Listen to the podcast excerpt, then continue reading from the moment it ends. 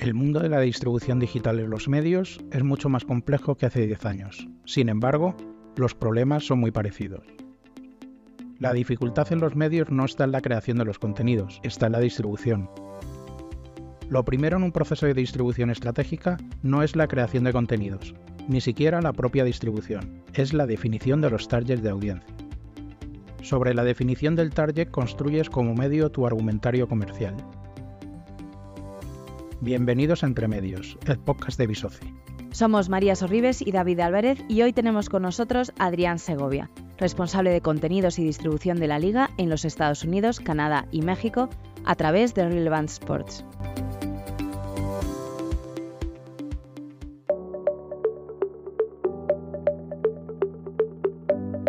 Y hoy vamos a tener un, un invitado que yo particularmente pues tenía mucha, mucha ilusión en que estuviera con nosotros. Fundamentalmente es un periodista, como él siempre se define, que lleva ya muchos años trabajando en el mundo de la digitalización, de los medios y de los creadores de contenido.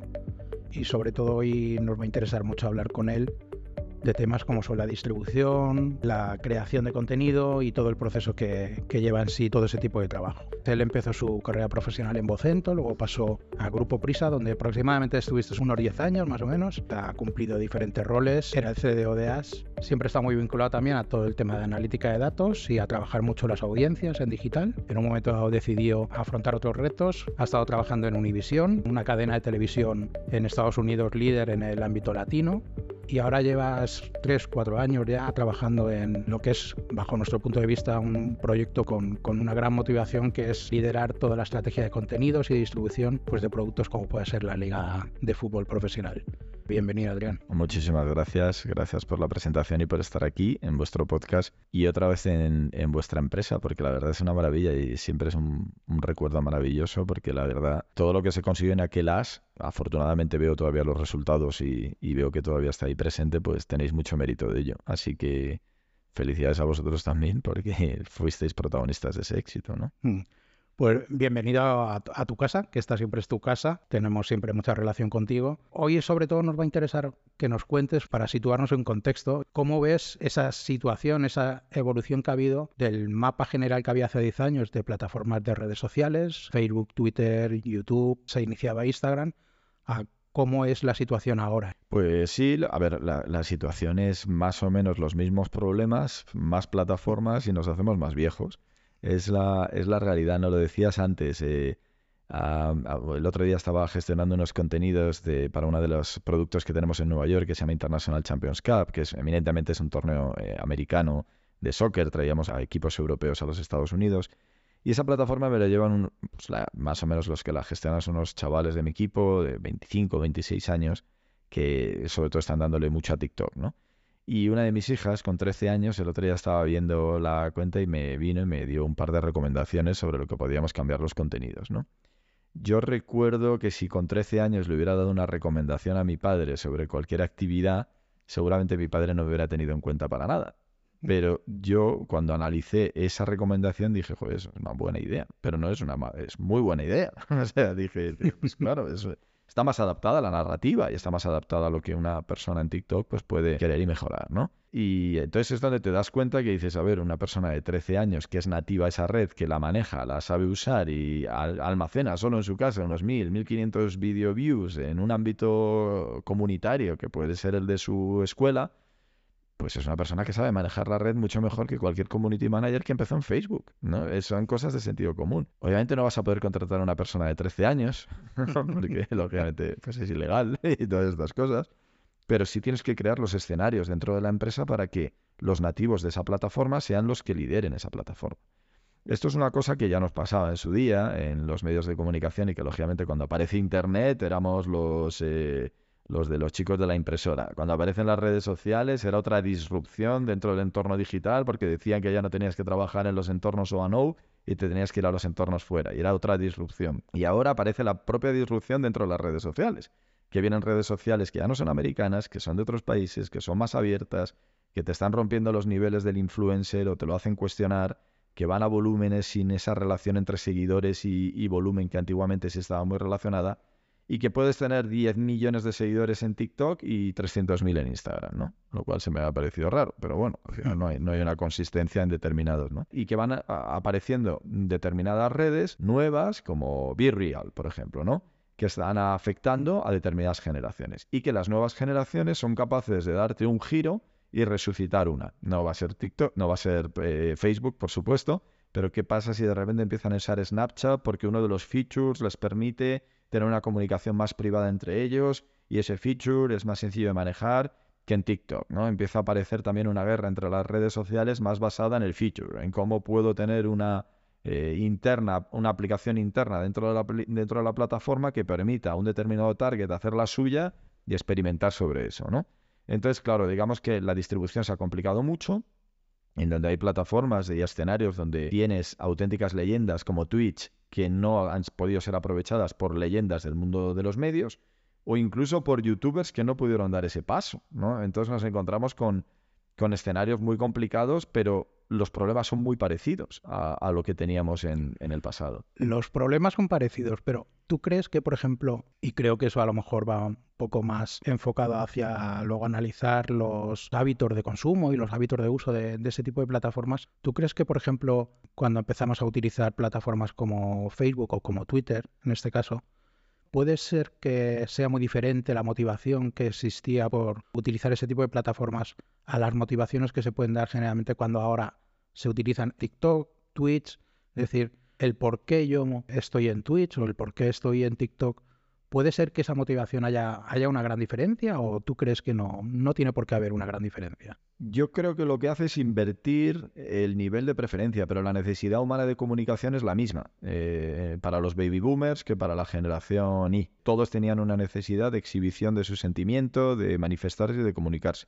El problema era la capacidad que tenías de hacerlo, porque había una dictadura en España, o sea, por ejemplo, ¿no? O porque tenías las herramientas capaces de hacerlo estamos en el punto máximo de capacidad de exhibición y eso trae unas consecuencias.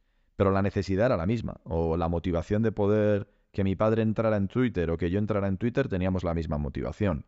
Decir algo que fuera relevante, escuchar algo que fuera relevante, ¿no? Eh, y luego, bueno, pues está todo lo que, lo que pasa ahí que puede ser, ¿no? Eh, o por lo menos te sentías que ahora podías decirle algo a Cristiano Ronaldo, que en el fondo era mentira, ¿no? Pero bueno, también podías tener ese, ese anhelo o, esa, o ese sentido unidireccional de la comunicación, perdón, más eh, eh, directo, ¿no? Entonces, para mí la motivación era la misma, o, la necesidad humana, lo que pasa es que se transforma la, capacidad y las libertades para poder aplicarlo, ¿no? Y sobre todo el hábito, ¿no? Yo recuerdo cuando yo llegué en el año 98 a la Universidad de Navarra, en un colegio mayor donde eh, pues no me acuerdo cuántos éramos, pero había cuatro teléfonos móviles. Uno era el mío, ¿eh? precisamente. me costó 56.000 pesetas, me acuerdo, no se me olvidará nunca. Entonces, eh, que era un móvil caro, lo tenía ahí en el este, analógico mm. totalmente, una pantallita enana. En el año 98 tienes un primer teléfono móvil, pero mi hija con 13 lleva dos teniendo un teléfono móvil con unas prestaciones que, vamos, que, es que no vas a poder usar en tu vida todas las que están aplicadas, ¿no? Entonces, claro, pues hay una diferencia muy grande a la hora de crear contenidos. Mi proceso de creación de contenidos estaba en una, oh, tenemos que hacer algo en los móviles y teníamos una pantallita así analógica y empezábamos con push notifications de decir Atlético de Madrid 1, Real Madrid 0, ¿eh? ya se me ha notado de qué equipo soy, ¿eh? entonces al final ahí puedes mandar un push así pero el sentido de la distribución o el sentido de la comunicación bajo lo que te permitía la plataforma es el mismo. ¿Y qué pasa? Yo no tenía una capacidad de esa creación de contenido, eh, mi hija tiene una capacidad de creación de contenido brutal. Entonces, bueno, pues eso te, te, hace necesariamente entender que las generaciones a las que te has enfrentado cuando eres empresa, medio de comunicación y demás, pues lo tienes prácticamente complicado, ¿no? A la hora de, si crees que vas a hacer lo mismo, crees que tu entorno, ah, no, o tu web o tu aplicación móvil es lo más importante, entonces es que estás absolutamente preocupado. Yo sé que se genera el dinero ahí, pero no se genera la atención de los usuarios que vienen y por lo tanto tus marcas en 20 años tendrán un problema. Claro, yo es difícil que un medio de comunicación que tiene que hacer layoffs cada año se ponga a pensar en 20 años. Lo que quiere pensar es si en los próximos seis meses mm, soy capaz de reducir la deuda, soy capaz de por lo menos traer un evita positivo o soy capaz de a este periodista que ya está claramente jubilado, cómo le doy una salida digna, ¿no? Entonces, ante esas preocupaciones del día a día en la gestión, pues lógicamente como para hablar de cómo voy a retener a las audiencias, los famosos touchers ahora con 12 años, ¿no? Mm. Eh, pasa un poco, lo estábamos comentando ahora, de vender un medio de comunicación, ¿no? Un medio de comunicación como la televisión, inmerso ahora en la guerra de las OTTs, inmerso en cómo la gente se está yendo a los modelos de suscripción en televisión, inmerso en qué pasa todavía con la televisión analógica por cable, como sean los modelos de distribución en los diferentes países, e intentando ver qué derechos compro para que la gente pueda tenerlos aquí y así poder incentivar el pago y cuidar a esa gente. Tener una plataforma que ya no es como antes, porque os acordáis que te suscribías al Digital Plus y tenías el Digital Plus toda tu vida, pagabas una cosa, ahora pagas 9,99 y te vas cuando quieras y te tiras tres meses porque te vas de vacaciones, por lo tanto, a la hora de establecer un ARPU sobre la media de un usuario y entender en un Excel dónde está el retorno de la inversión sobre un usuario que paga 15 dólares, otro que paga 7 y otro que paga un euro, pues nos estamos enfrentando a un reto en el entendimiento de los eh, resultados o lo que puedo esperar de un modo de distribución que es mucho más complejo a la hora de hablar de un negocio que lo que puede ser una gestión de redes sociales. ¿no? ¿Qué pasa? Que un ejecutivo de medios enseguida lo que va a decir, me quiero preocupar por esta parte del negocio y las redes sociales que la haga el más moderno del equipo, ¿no? Que el más moderno del equipo puede que no tenga ni idea tampoco y no sepan cómo poder aprovechar ese entorno. ¿Qué se crea? Lo que estabais comentando vosotros. Una separación muy importante entre las patas de, o las unidades de negocio, lo que es la parte de negocio, lo que trae el, dinero, y lo que crees que tienes que estar, pero en realidad no te lo crees porque no te está generando un rendimiento o el rendimiento económico es muy pequeño. Si tienes ese planteamiento y no lo tienes unido, nunca vas a poder aprovecharlo al 100% y pasan cosas como que tengas periodistas que están haciendo canales de Twitch por su cuenta extraordinarios, ¿no? Y no estás aprovechando tú eso. Y no estés viendo que el talento que te podían haber aportado a tu marca. Porque, porque en el fondo piensas que es una cosa de dos mil dólares, ¿no? Y no lo es. En el futuro puede ser una cosa muy importante de atracción a esas audiencias y por lo tanto te generará revenue en la parte de tu OTT. Eh, bueno, modelos complicados y, claro, la tendencia natural de un ejecutivo va a ser mirar aquellas drivers que generan dinero. Si eso no genera dinero, prácticamente es un coste, pues te olvidarás de ello, ¿no? Eh, y esto es lo que está pasando principalmente en los medios de comunicación, aparte de, de los 400 problemas que tienen, ¿no? ¿Crees que una de, escuchándote, una de las posibles soluciones sería mayor implicación de todas las partes? Estoy hablando de negocios, estoy hablando de distribución a la hora de no solo de producir el contenido, sino de idearlo? Mm, totalmente. Y, y que los que se encargan de la distribución empiecen a introducir variables económicas, aunque sea de manera intangible. Es decir, siempre está la pelea a veces de, vale, ¿qué hace marketing con las redes sociales y qué hace contenido con las redes sociales? Porque tienen contenidos antagónicos y todos quieren adueñarse de la misma marca, ¿no? Entonces la marca medio A quiere ser gestionada por marketing y quiere ser gestionada por contenidos. Contenidos dice, esto es un medio de exhibición y de plataforma de contenidos, por lo tanto lo tengo que hacer yo. Y tengo prohibido meter elementos eh, promocionales. Entonces marketing no puede hacer prácticamente nada para aprovechar esa marca e intentar acertar. Entonces no, no se buscan esos puntos de intermedio, no se busca esa adecuación en la distribución para que también esté relacionada con el revenue seguimos pensando que la comunicación de redes sociales es la cosa cool del moderno, del joven y nada más, ¿no? Hay que empezar a dotarles también de conocimiento económico para que el resultado pues esté ahí, para que se empiecen a, analizar cómo se pueden hacer rendimientos económicos vinculados a eso, cómo puede haber unos patrocinios, cómo puede haber unas marcas que también tienen departamentos de contenidos que se alineen con estas marcas para generar contenidos dentro de las redes sociales y que haya cierto retorno. Entonces, dentro de la distribución o de la estrategia de distribución, debes tener en cuenta cuál es el gasto, pero también cuál es el potencial ingreso. Al final las redes sociales, como mucha parte de los contenidos, son centros de costes. Porque prácticamente el comercial dice, bueno, he vendido para el periódico 300.000 euros para un agua natural y cinco posts. Mm, ya, pero es que es absurdo. O sea, no, has vendido nada. O sea, tú, no, he vendido un paquete, tengo unos assets y tal. Ya, pero no le has dotado de valor a los cinco posts. Simplemente has regalado los cinco posts para poder tener una oferta mejor, ¿no? Por lo tanto, no le has dado valor al medio en la parte de esto. No le das valor en sí mismo a una actividad allí. Acciones de branded content sí que se han visto que han podido tener más integraciones, sobre todo en las patas de YouTube, sobre todo en, canales y tal, pero aún así se han utilizado también en otros ámbitos. Era el next step de los medios, cómo pueden aprovechar el branded content nativo digital en plataformas como TikTok y así por lo menos sacarle más rendimiento basado en contenido porque marketing no ha podido adueñarse de esos, de esos escenarios. Pero están totalmente separados, ¿no? Existen separaciones en todas las áreas, incluso el entendimiento de la distribución pues no es la misma de un periodista muy analógico o incluso de una primera época digital eh, va siempre a tender a publicar en web app antes que pensar en redes sociales nativamente. Y eso ahora mismo es un problema. Y para ti en los medios, ¿quién de, ¿qué parte de qué área de, de la empresa debería liderar esa integración? La propia dirección. Es que la dirección tendría que ser la encargada de la distribución.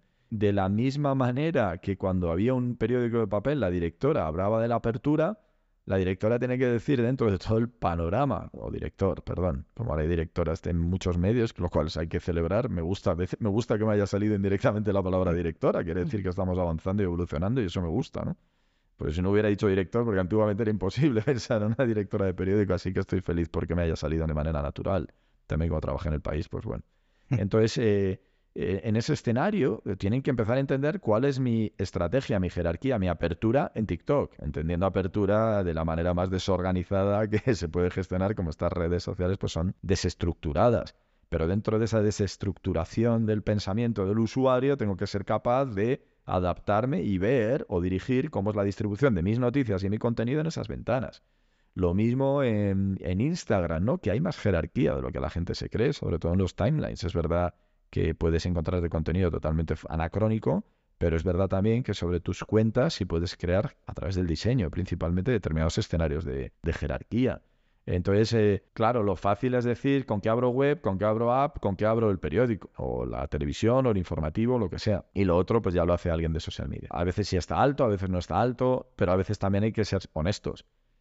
Ya los social media de 43 años como yo nos estamos haciendo viejos.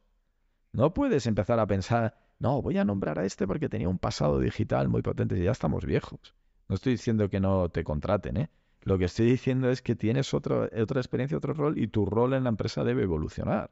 No, no seguir capajando, tienes que pensar y localizar quién es el talento que viene a decirte lo que hay que hacer en esas redes sociales, porque seguro que esta frase os ha pasado.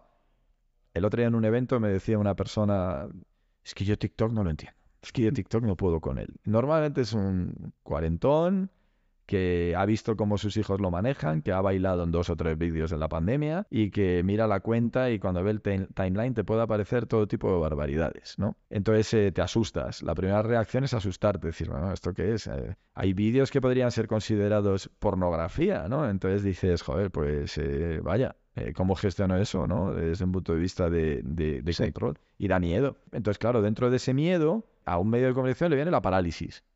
No, joder, esto es mucho riesgo. Yo aquí no tengo una estrategia, no sé cómo hacerlo. Espera, espera, hold on o que hagamos tres posts. No, tienes que atacarlo. Puedes esperar a que alguien lo va a hacer por ti. Ataca cuál va a ser la estrategia. Ataca cuál... Nos pasó lo mismo en Facebook. Nos pasó en YouTube. Acordaros YouTube. O sea, nadie lo sabía aprovechar. ¿no? Eh, si echamos la vista atrás, estamos hablando de motivaciones muy similares en el fondo, el, el, por qué como personas estamos en plataformas de este tipo, pero en escenarios mucho más complejos.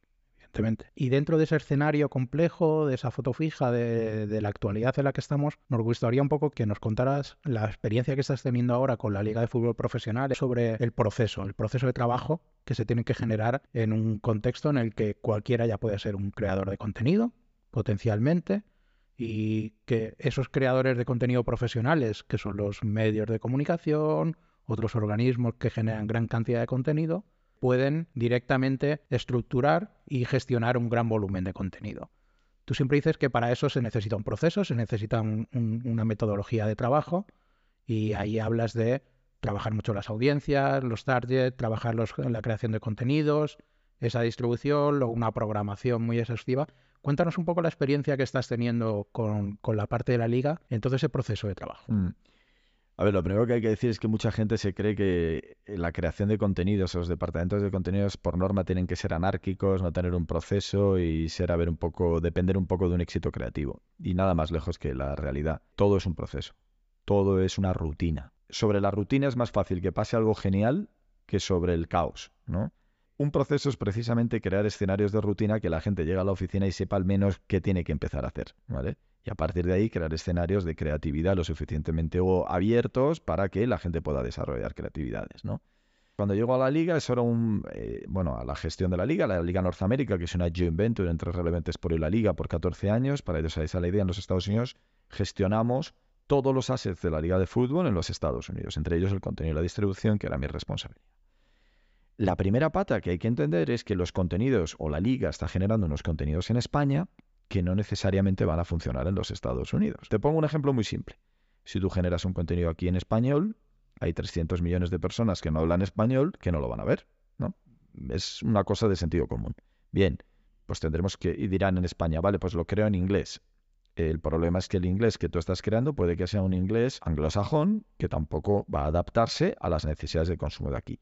Y además puede que los temas de los que hables sean un clon del español traducido al inglés que, seamos honestos, hay determinados deportistas que interesan menos a determinadas comunidades. Por lo tanto, no tienes eso que se llama aquí tropicalización del contenido, ¿no?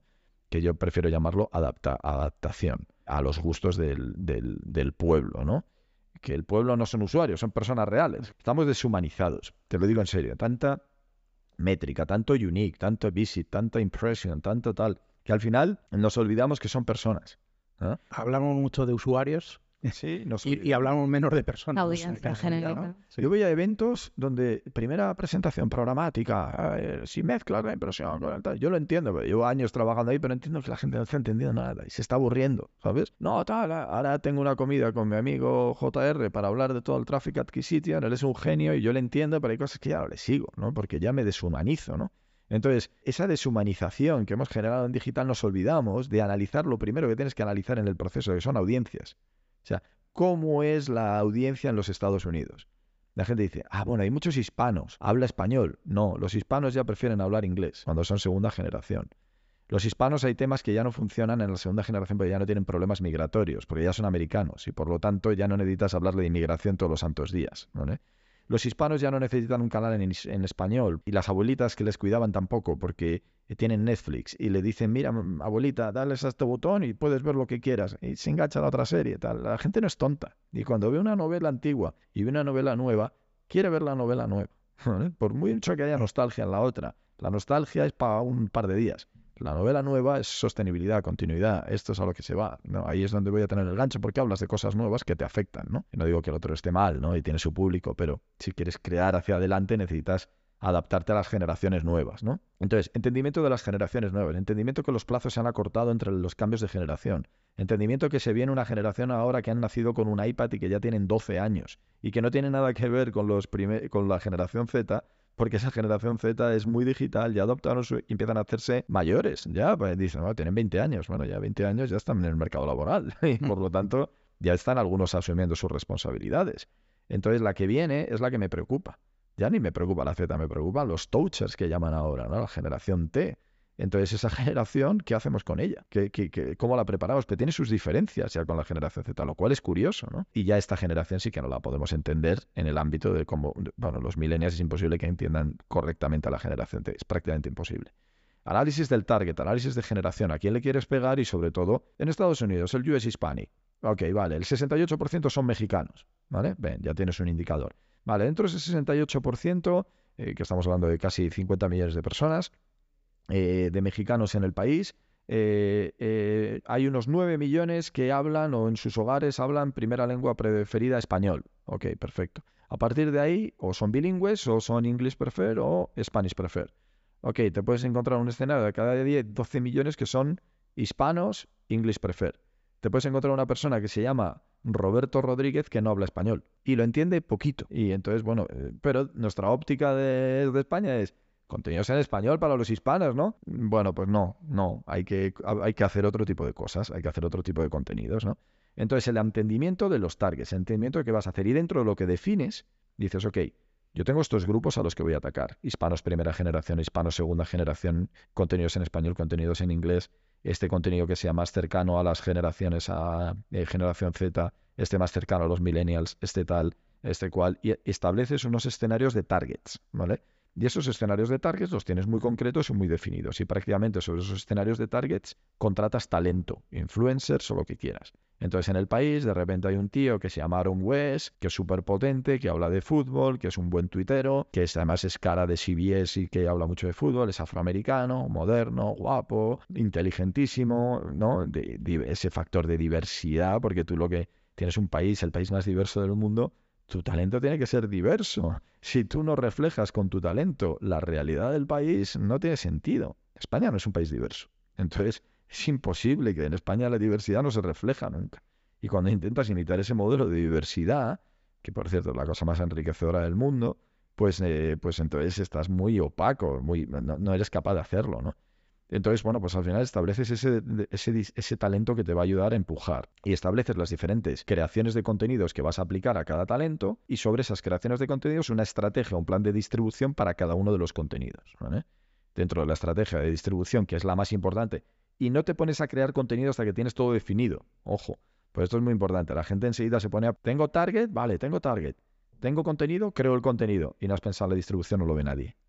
Entonces dices... E, e, eso suele ser un error muy común, ¿no? Que, por ejemplo, te hacer mucho focus en, en trabajar mucho los formatos, los contenidos, y sin embargo luego te puedes encontrar con que cuando tienes que hacer una estrategia de distribución, de difusión, mucho de ese trabajo que tienes en producción de contenido o no te sirve o si lo estás utilizando eh, lo vas a enfocar mal, ¿no? Exacto, pierdes el tiempo, pierdes el tiempo.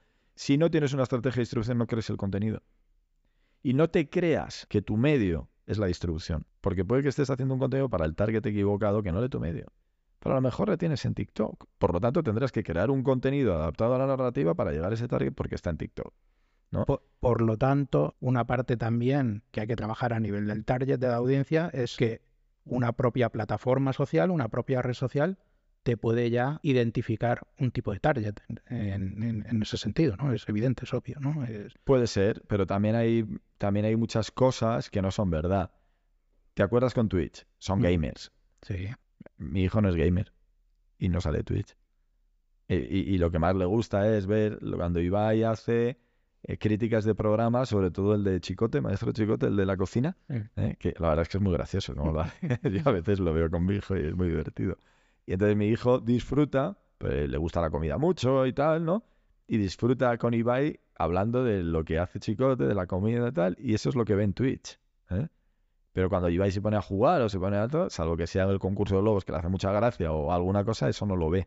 Entonces, mi hijo está en Twitch. Entonces, no son gamers, no es verdad. O sea, hay gamers, claro. es su plataforma. David está en Twitch. Sí, tampoco es gamer. No, quería decirlo, pero yo no he jugado en mi vida nada y, y sin embargo, ahí estás. cada día entro en Twitch, ¿no? Eh, claro. O sea, cada, cada plataforma también va evolucionando y cada vez con más rapidez. Eh, hay muchas verdades que intentamos decir para poner excusas a la hora de no atacarlas, ¿vale? Porque no sabemos hacerlo. O porque lo hemos intentado. Mira, yo valoro más los medios que lo intentan, pero no les sale, pero lo intentan, que los que ni siquiera lo hacen o siguen creyendo, teniendo una fe inequívoca en su marca. Y que se creen que poner, poner su marca ya estará Twitch eh, volcado y no es verdad. Lo, hemos dicho muchas veces, al final el papel de las marcas personales o de determinadas firmas, nuevas, viejas o las que vengan, van a, están emparentadas a día de hoy a las principales mm. marcas. Dicen, no, pero lo que genera dinero es lo otro, no es verdad. Joder, Ciro López siempre lo dice en COPE. Gana más dinero que lo que ganaba cuando trabajaba en un medio.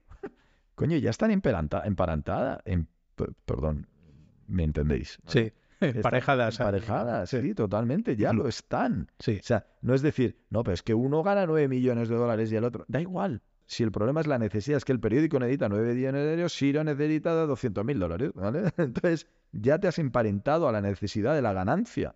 Por lo tanto, tu marca y la de Siro está igual.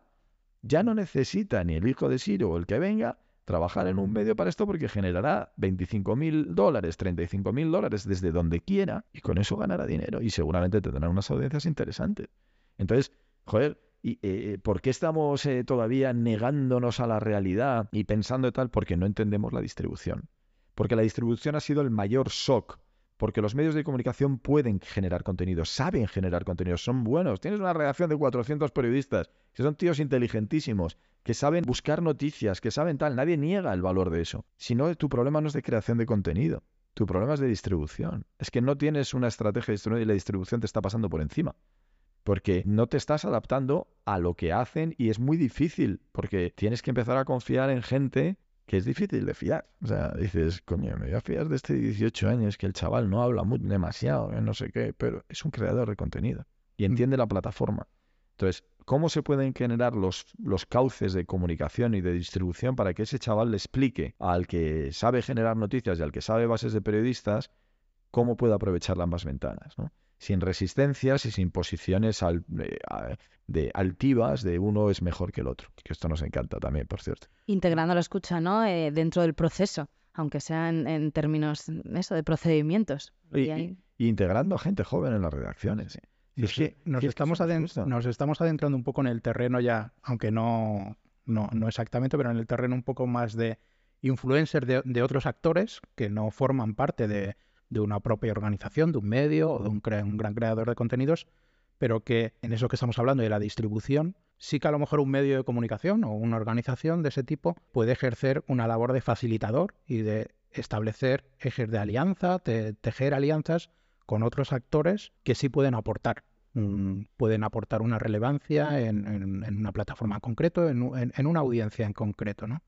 ¿Tú crees que ese tipo de organizaciones en la parte de distribución que estás comentando deberían sobre todo hacer mucho más focus en ese rol que pueden hacer de facilitadores, de establecer alianzas y, no dedicarse a, crear ellos un propio modelo de distribución? A lo mejor se pueden dar situaciones de ese tipo. Sí, lo pasa, eh, si entiendo bien tu pregunta, sería establecer alianzas entre medios y plataformas, por ejemplo, ¿no? O entre medios y influenciadores. Ah, bueno, creación de contenido. Entre, sí, ese, ese camino y ese cauce es importante. El problema es que hay que crear relaciones, ¿no? O sea, yo al final las, los influencers o talento tal que yo suelo tener en la liga para el mercado americano es una relación que llevamos, es una relación por un año, dos años, para que esto sea constante. Porque si te contrato para promocionar el clásico solo en un partido, pues es un one shot, ¿no? Yo no creo en los one shots, yo no creo en un disparo. Mm. Un disparo es una oportunidad que hay que aprovecharlas. No digo que no, no digo que no existan. Perfecto, has aprovechado un one shot y has crecido un montón una semana y luego volverás a bajar, ¿no? Yo creo más en las estrategias sostenidas. Es decir, tengo una relación con la Güera Curi, que es talento mujer mexicana, eh, liderar el movimiento Food sin género para empujar a que las chicas jueguen al fútbol, eh, ella eh, nos genera contenido, es muy madridista, te habla de otros equipos también, te genera contenido chulo en TikTok, entiende bien las plataformas sociales, es mexicana, por lo tanto le pega al 68% de mi target, de los hispanos. Mm. Eh, y creo una relación con ella de dos años, pues ya llevamos tres. ¿no? no trabaja directamente para la liga porque es libre de trabajar con todas las marcas que ella quiera pero es un talento de la liga. Ella está asociada a la liga y habla de la liga. ¿Puede mañana hablar de la Premier League? También, que no pasa nada, que esto ha cambiado. Mm. Que no es ah, exclusividad, bueno, la exclusividad se paga. O puedes ser un tío abierto y decir, pues oye, yo quiero crecer con esta persona y quiero ir a, tal, ¿no? Hemos empezado con talento súper bajito que ya no podemos pagar. Y a mí me gusta ver ese crecimiento. La gente me dice, dice, joder, eh, haces, creáis cantera. O sea, hay gente ahora que empezó en la liga como talento que está en televisiones importantes en Estados Unidos de analistas. Eh, bueno, es una evolución natural, ¿no? Joder, qué bien que hayamos tenido ojo de crecer con una persona.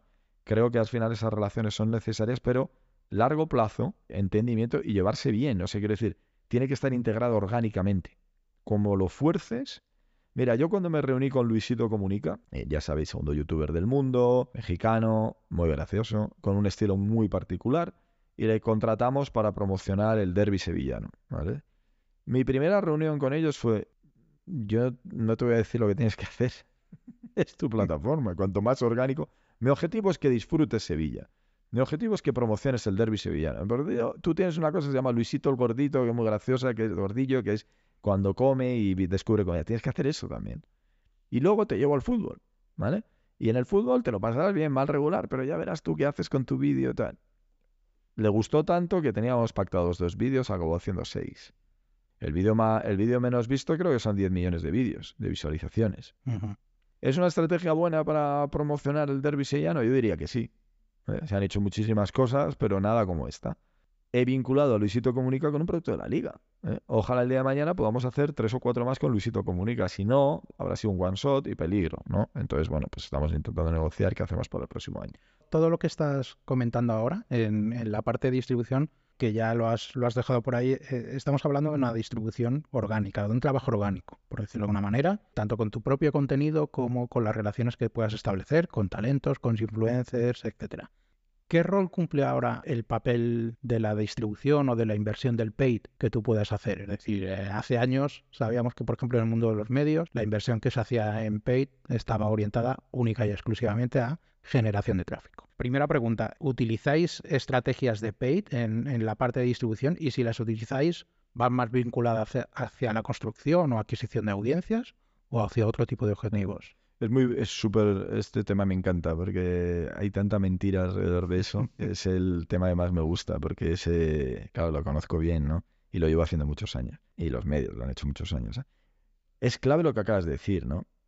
Cuando yo hablo con Luisito Comunica, fijaros, ¿eh? cómo te cambia el paradigma. El contenido yo no lo iba, lo que iría a usar para la liga. La gente se tiraba de los pelos, pero no podemos usar nada. Bueno, que quieres hacer un tweet, pero no seas idiota, la plataforma es esa. ¿Para qué lo quieres tú? Si tú eres una plataforma de highlights en YouTube, sé honesto con lo que eres. Luisito es el que tiene que ponerlo en su plataforma. Tengo que negociar con Luisito en qué carrusel, en qué tal. Pero yo me preocupo en que Luisito lo mueva en sus redes. Eso es una estrategia de distribución. Mm. En este caso, la estrategia de distribución es, me da igual que la liga lo ponga o no. Obviamente algo tienes que poner, esa de cajón, pero no es lo más importante. o sea, lo más importante es que tu estrategia de distribución fue que no era tuya. Has pagado por algo que no era tuyo, sí. Se va a llevar las impresiones él, sí. Es parte del negocio. Entonces, eh, oye, ¿tú eres Luisito Comunica? No. ¿Tú tienes una red como Luisito? No. Pues deja a Luisito hacer lo que sabe hacer. Como si le dices a Luisito que, se, que monte un torneo de fútbol. Pues no, eso lo haces tú, que eres la liga. y además un gran torneo de fútbol. ¿no? Entonces, bueno, pero a lo que voy. La adquisición ha formado parte de los, de los medios y de la industria toda la vida. Cuando salió, yo me acuerdo, los que somos viejos, el diario ADN. Empezó a ganar muchísimas audiencias porque encontró el modelo de Facebook, ¿no? Pago eh, esto y me traen un usuario directamente en conversión. Perfecto. El problema era que las impresiones que vendías aquí estaban por debajo del coste de adquisición de aquí, por lo tanto te arruinaste, cerraste el periódico. Luego vinieron los eh, media, eh, ahí se me olvidó el nombre, los media buy estos, donde conseguías ajustar el tráfico al modelo de impresión, por lo tanto me gastaba 10 pero ganaba 12. Por lo tanto, tenía un beneficio de 2, ¿vale? Por lo tanto, estaba bien gastar 10. El problema es que esto no era tan estable, Y hay veces la oscilación del precio de compra y no podías construir un modelo porque al final era un modelo muy... Ah, la avaricia de los medios de comunicación y de cualquier otro, de la publicidad de cualquiera, hace que, venga, voy a ver si lo optimizo a 11 y mi beneficio es 1, o voy a ver si lo optimizo a 9 y traigo más tráfico. No, bueno, no, tu modelo no puede estar creditado en esto. Esto tiene que tener un objetivo, o comercial, o de traer gente al que puedas retener mañana. Si solo traes gente por traer gente, lógicamente estás condenado a hacer una acción de media. Que no te digo que estén mal, pero muchas veces ya medios de comunicación están funcionando ya solo así. Univisión. Univisión ya las impresiones de la parte programática le da igual. Lo único que hace es venta de branded content en este contenido, contrata, contrata eh, eh, se guarda un budget de lo que paga el anunciante y se gasta 10.000 dólares en adquisición. Te dije que iba a haber un millón de impresiones, las compran prácticamente el 80%. Orgánicamente desde el medio ya no tienes exigencia, porque era muy complicado también para los medios. Decir, oye, mándame aquí tráfico orgánico. Y esto todo el mundo lo está haciendo a día de hoy. Cuando viene una acción de branded content, tengo un compromiso de mínimo 25 millones y la gente compra 20. Se lo guarda en el beneficio y ya está. ¿Vale? Y lo que haces es comprar en diferentes plataformas para optimizarlo. Esto está a la orden del día. Esto pasa en todos lados. Y en Estados Unidos, a la orden del día, hasta el New York Times. O sea, todo el mundo lo hace. Bueno, el New York Times tiene otros problemas con la suscripción. Entonces, la adquisición no solo existe, sino que se ha existido toda la vida. ¿Para qué uso yo la adquisición? Bueno, tengo un partner que si es bien, que lo que me interesa es que gane en OTT suscriptores. Bueno, pues cuando viene el clásico es un buen momento para que la gente haga suscripciones, pues hago adquisición de targets, ¿no? Oye, hispanos primera generación en el área de la Florida, porque sé que tengo un gap ahí, que puedan venir y conectarse al clásico, al menos que compren ESPN un mes. Vale, pues eso, eso tiene sentido, ¿no? O diría yo que tiene sentido. Luego analiza si convierte bien o no y tal. ¿Cuándo hago? Tengo un contenido muy bueno para el público mexicano que lo tengo en redes sociales, pero en este caso mi distribución de apoyo no ha sido la mejor, porque igual mi partner no me ha ayudado, porque el talento tampoco me ha ayudado bien. Entonces digo, vale, pues voy a meterle un poquito de pay para intentar traerme gente de, del target, en este caso, imagínate, vale, Aaron West, ok, amantes del soccer en los Estados Unidos, de esta franja de edad, que les interese la Premier League, que les interese la Liga y la MLS, por ejemplo. Vale, pues compro ese target, compro un poquito para exhibir el producto y que vean que la Liga está haciendo cosas ahí. Y luego, obviamente, cuando tienes una necesidad de un anunciante. Tengo un anunciante y tengo un performing que tengo comprometido por un volumen de impresiones. Si no estoy llegando orgánicamente, tengo que meterle gasolina. Y entonces, bueno, pues esto se hace. Al final es tráfico. El problema es que en Internet a veces hay tráfico real, no real compras cosas que no sabes, hay cosas de todo tipo, eh, pero yo creo que forma parte de la industria y todos los profesionales entienden, entienden esto. Lo tienen Y básicamente son los modelos de adquisición en los que yo he explicado, en los que creo, y hay modelos, pero el problema está la avaricia. ya te puedes encontrar que haya gente que venda una acción de branded content y prácticamente ya no mande nada desde el medio. Lo compre todo. Y entonces, eso no es lo que se esperaba desde branded content, pero lo está haciendo mucha gente, ¿eh? Mm. Mucha gente. Es una verdad a medias, que es una verdad que está en el sector y que nadie habla de ella, ¿no? Pero, pero está claro. Sobre todo porque dices, joder, ¿cómo ha podido ese contenido en un medio llegar a 20.000 si sabes que la portada no genera eso? Pues, pues ya está, o sea, en blanco y en botella, lo han comprado, ¿no? Entonces ya está. Eh, hablando sobre todo con el tema de rentabilidad también y volviendo un poco que yo siempre soy un poco fanático de, de- de todo el tema de los procesos de trabajo, nos has explicado un poco los procesos de trabajo de lo que es trabajar los targets de audiencia, construcción de contenido, la distribución estratégica, todo ese mismo proceso o, un proceso similar que el objetivo que tienes entendemos que es que tu contenido impacte al target que tú, has establecido, el, target que te interesa.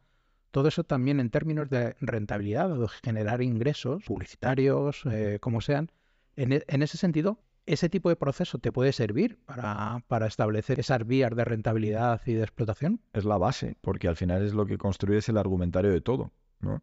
Sobre la definición del target construyes el argumentario comercial. Sobre la definición de lo que eres tú en la presencia en los Estados Unidos, eso es en lo que vas a construir todo lo demás. Todo el revenue te va a venir por ahí. Por ejemplo, cuando ESPN decide comprar los derechos de la liga en los Estados Unidos, es porque sabe o porque la narrativa que hemos creado alrededor es la importancia eh, de la liga para los hispanos en los Estados Unidos. Ellos piensan que es un atractivo muy importante para su plataforma de OTT, que era ESPN Plus, para atraer hispanos que no tenían. Entonces, compra un producto que es atractivo para los hispanos en los Estados Unidos. Te compran porque tú has creado esta narrativa y esta estrategia. Si tú creas una estrategia, voy a atacar solo a los anglosajones, a los gringos, a los más americanos y que solo hablan inglés, nacidos en California y todos rubios, pues, es- pues no te van a comprar porque tu target es reducido, ¿sabes? Entonces al final es un target muy pequeño. No pequeño, pero sí no, no, no lo que ellos querían con esto. Para eso ellos tienen la NFL. Oye, esto lo ven la N, esto ven fútbol americano, pues compra la NFL y ya está, ¿no? Entonces, a ver, hay una parte también importante. O sea, contenido es lo más cool siempre en las empresas y en las organizaciones. Tú cuando vas a un evento o cuando vas a una charla o cuando vas a una entrevista o cuando vas a recoger un premio, no dices, joder, hemos hecho un plan de negocios buenísimo. El Excel estaba increíble. O sea, no se ha ido... Margen. No, sí, no se ha ido en número. No, cuentas una película sobre que tenemos un estudio en Guadalajara, México, con 16 personas, con un proceso de producción que es increíble, talento en los Estados Unidos que graban desde sus casas, lo envías ahí, lo distribuyes en Estados Unidos, que tienes un proceso de estar en la región importante. O sea, 16 personas trabajando contenidos para la liga en los Estados Unidos. ¿Cómo hemos podido crear esto, no? O sea, entonces al final eso, eh, o sea, es que, es que Premier League no tiene esto, es que Bundesliga no tiene esto. Es que ni siquiera MLS tiene, tiene creado un proceso de, de contenidos tan grande en su región, ¿no? Entonces, esta ingeniería de contenidos al final es más cool de explicar, eh, porque además es rentable que otras cosas, ¿no? Pero lo más importante ahí es la distribución. O sea, lo más importante es que tenemos gente dividida entre audiovisual y editorial. Y editorial está pensando todo el día en la distribución, sobre todo en México, Estados Unidos y Canadá. Creo que también hay cierto miedo, ¿no? Desde lo editorial, ese trabajo estratégico de, audiencias que luego tiene mucha más permeabilidad en lo comercial, incluso como tú decías, la facilidad con la que tras un buen trabajo eh, de clasificación de, audiencia en, en términos editoriales, la facilidad con la que luego una marca puede trabajar contigo, hay cierto miedo a que a veces parece lo comercial, ¿no? Desde el punto de vista de medios es, es lo malo, ¿no? Y, y lo editorial, lo bueno. Y creo que aprovechar esas sinergias es un trabajo brutal para tu audiencia porque es mucho más útil en términos de contenido, pero también eres más útil para el departamento comercial porque lo tienes mucho mejor trabajado en cuanto a interés de la, de la marca, ¿no? Y a veces parece que haya un miedo, pero es una integración muy natural y muy útil para todas las partes. Siempre va a existir ese problema, ¿no? Porque al final el trabajo comercial es durísimo. Trabajo comercial es complicado, hay que valer. Y siempre van a tender desde comercial a pensar que el trabajo de contenidos es sencillo. Es la vida. Uno siempre piensa que el compañero trabaja menos o que el compañero hace tal y tal. Entonces, el de comercial siempre piensa que el de contenido es alguien que está pinándose al ombligo y creando contenidos para tal. Y el de, y el de contenidos piensa que el de comercial no valora su contenido porque no es capaz de venderlo, ¿vale? Y en el medio, pues es difícil encontrar esas conexiones y que se lleven bien y tal, ¿no? Eh, por eso nació el branded content, para que los de comercial tuvieran algo que hacer directamente, aunque editorial dijo, sí, pero yo te le doy un toque para que tenga calidad, ¿no? Y entonces, bueno, pues ahí encontraron un punto medio en donde poder meterse eh, ambos para, para, hacer una cosa un poquito más de valor y que efectivamente hay iniciativas muy buenas y que están funcionando. Pero también es verdad que a veces cuando el comercial se pone creativo, hay veces que se meten en problemas porque no saben ejecutar, ¿no? La parte de contenido, muchas veces. Entonces dicen, joder, es que querían hacer un contenido, yo que te pongo un ejemplo, conectando A y B y que en el medio se hable de esta cerveza.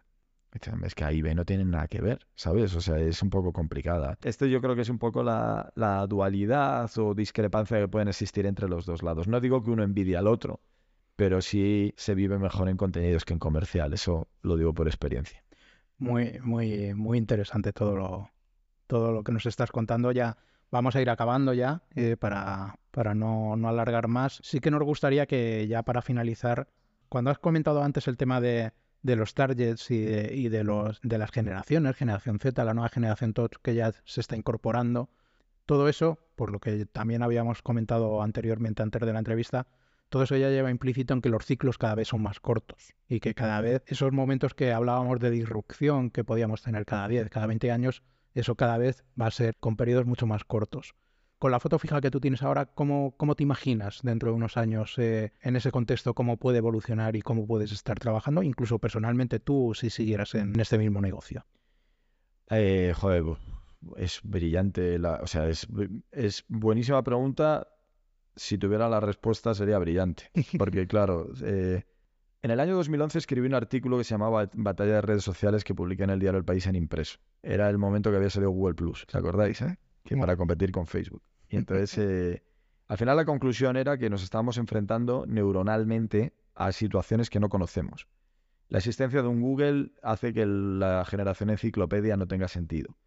La irrupción de las redes sociales hacen que el pensamiento desestructurado sea la base y lo que se lleva y no va a cambiar, sino que va a ir a más. La integración de los dispositivos cada vez antes en las vidas de las personas hace que no tengas necesidades ni siquiera de leer. La introducción de la inteligencia artificial ahora hace que no tengas necesidad ni siquiera de escribir.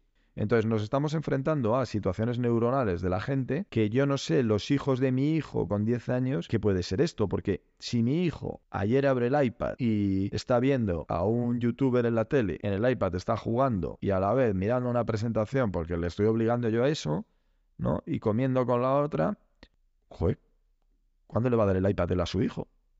Con cero años.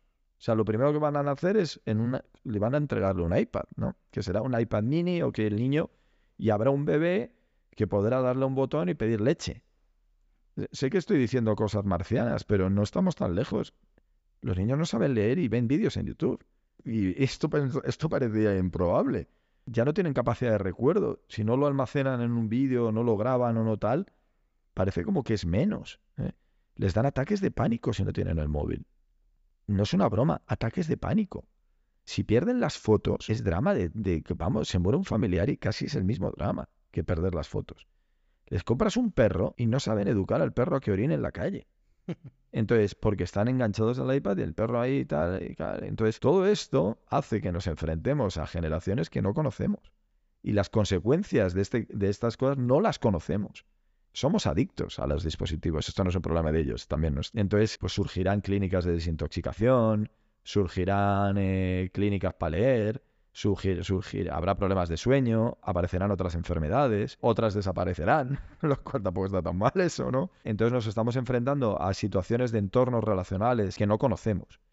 Sí que conocíamos que los tiempos se acortan en la tecnología muchas cosas, ¿no? Pasabas de un dispositivo analógico y tal en un periodo de tiempo cada vez más corto la obsolescencia programada cada vez estaba más eh, entendida, ¿no? Y, ves que esto, pues era normal que en las generaciones también esto se acorte. Ahora mismo estamos en un cambio de unos 10 años generacionales, que es nada, ¿vale? Pero que tu hermano ya no sea el referente en determinadas cosas en periodos de 10 años es un problema. Es tu referente en el, en el manejo del dispositivo, no en lo que hace. Por eso, si tu papá usaba Facebook, nunca vas a usar Facebook. Si tu hermana usa Instagram y tú tienes una alternativa, vas a usar la alternativa, porque algo le querrás ocultar en algún momento. Eso pasó en su día cuando apareció, eh, ¿cómo se llamaba? Twenty. Twenty, ¿no? Eh, que fueron fenómenos no solo en España, pero lo que pasa es que la tendencia natural era que te fueras hasta una mm. mayoría por relaciones internacionales que cada vez eran más. Entonces, estamos en la antesala de la nueva generación. Cuando hace 10 años estábamos en la antesala de lo que iba a pasar con la Z. A la Z ya la tenemos aquí. Y ya sabemos que, bueno, ha sido grave, pero llevadero. Con la Touch no sabemos. No sabemos porque vienen con otro tipo totalmente, de, con otro tipo, con otra mentalidad totalmente diferente. Para todo, ¿eh? Y ojo, tienen cosas muy buenas, ¿eh? Son muy tranquilos, en general. Tú vas a, tú miras a los críos en el fútbol, son mucho más tranquilos que éramos en mi generación, pues están más pendientes de, de la doble pantalla, ¿no? Que ya la doble pantalla es incluso el campo de fútbol. Mm. Puede que la gente esté con el móvil en un partido de fútbol. Eso viene. Entonces dice, ¿cuál es la doble pantalla? ¿El móvil o la tele? Por eso me encantaba de la televisión. El second screen. Tú eres el second screen. El móvil es el uno. O asumes que el uno es el uno, pero el uno es para todo. Si vas al cine, miras, mira, mucha gente mira si le suena el WhatsApp y está pendiente de algo, ¿vale? O creas escenarios donde creas el one screen y dices, eh, eh, hoy es one porque no puedes usar el móvil. Vale, entonces tienes one. Si no, el one es el móvil. Y todo lo demás, eventos físicos incluidos, son secundarios. Es así. Si no dices que has ido al derby, parece como que no has ido. Entonces, eh, bueno, pues, eh, pues no sé qué ent entorno vamos a tener, pero desde luego no pensemos ni ningún segundo en que vamos a retroceder. Al revés, va a ser más grave. Bueno, pues creo que sobre todo estas últimas reflexiones son muy interesantes en base a, a, bueno, hacia dónde vamos a ir. Creo que al final nos tenemos que acostumbrar a vivir un poco la incerteza y a estar lo más cómodos posible dentro de esa incerteza. De todos modos, lo que sí va a ser siempre una certeza es que tú vas a ser del Atlético de Madrid sí. y yo del Mallorca. Eso, eso, eso sí que creo que no va, no, no, no, va a cambiar. Eso no va a cambiar. Cada vez voy a ir tomando decisiones porque lo que hago es, eh, ya, voy menos al estadio, lógicamente vivo en Nueva York, pero sí que es verdad que joder, verlo es, aunque juego a las 6 de la mañana, eh, tengo el hábito y sobre todo ver el resultado, ver tal. No es verdad que cuando estás lejos, aunque yo sigo el torneo lógicamente por razones profesionales, pero joder, cuando no estás en la ciudad te baja un poco la pasión y te, y te cambia un poco la mentalidad. Por ejemplo, yo ahora soy, joder, va, va a quedar raro, pero yo cuando vivía en Madrid no me alegraba tanto de los éxitos del Real Madrid. Yo en Estados Unidos me alegro mucho de los éxitos del Real Madrid porque considero que es una buena representación para España. Y para Eso es el síndrome del expatriado. Sí, te cambia muchísimo la mentalidad. Cuando tú tienes mucha rivalidad local, cuando tu rival es una entidad mayor, amas lo tuyo interno mucho más. Entonces el problema de los nacionalismos y el problema de las rivalidades es cuando tienes un enemigo más grande. Entonces, eh, porque haces que lógicamente veas lo otro con más cariño. Entonces, eh, fíjate que yo, joder, bueno, en la reacción de Univision me decían que era del Real Madrid, por ejemplo porque celebraba las finales de la Copa Europa del Real Madrid como uno más, lógicamente, son mis, son mis amigos, es mi ciudad. Entonces, claro. María, te puedo asegurar que cuando estaba en As, nadie, Te nadie creo, te te podía decir que Adrián era de- del Real Madrid. Nadie. joder, no, y esa rivalidad madrileña con tus amigos, pues no querías Claro. que ganara o tal. Obviamente son tus amigos, joder, mi gente, mi colegio, 38 tíos en clase, 3 del Atleti y todos del Madrid, eran mis amigos, son mis amigos. O sea, no es una, no es una cuestión de que el fútbol es un juego. Entonces, eh, y es- Crecer en minoría te da muchas fortalezas. Sí, te daba y era muy divertido y tal, pero bueno, Bueno. Pero, pero sí te haces muy, de verdad que te hace, te cambia la mentalidad un montón. Bueno, Se nos está haciendo difícil cerrar esta entrevista, ¿no? Qué a, gusto. Gracias, Adrián. David, ayúdanos. Pues nada, Adrián, ha sido un placer. Yo creo que la próxima la tenemos que hacer en Nueva York. Nos tenemos que ir para allí. Tengo, ta- tengo también todo el, el- tengo un estudio allí para hacer eh, podcast y tal, quedaría bien. Lo los hacemos directamente en cámara con ordenador. Es porque la grabación, hay plataformas ahora que las graban y quedan muy chulas también. Lo único que este audio es excelente, mucho mejor que lo que te proporciona. Nos lo apuntamos para hacer alguno Pues sí. que pues podamos ver. Muchas gracias, Adrián. Encantado de haber pasado todo este rato contigo Igualmente. y nos seguiremos viendo por ahí. Gracias chicos, que vaya muy bien y, y que distribuyáis muy bien el, el- el podcast, que la distribución de los podcasts es probablemente de las más difíciles que hay en, en media. ¿eh? Esperemos, esperemos así. Muchas gracias. Gracias a. Gracias, un abrazo. Chao.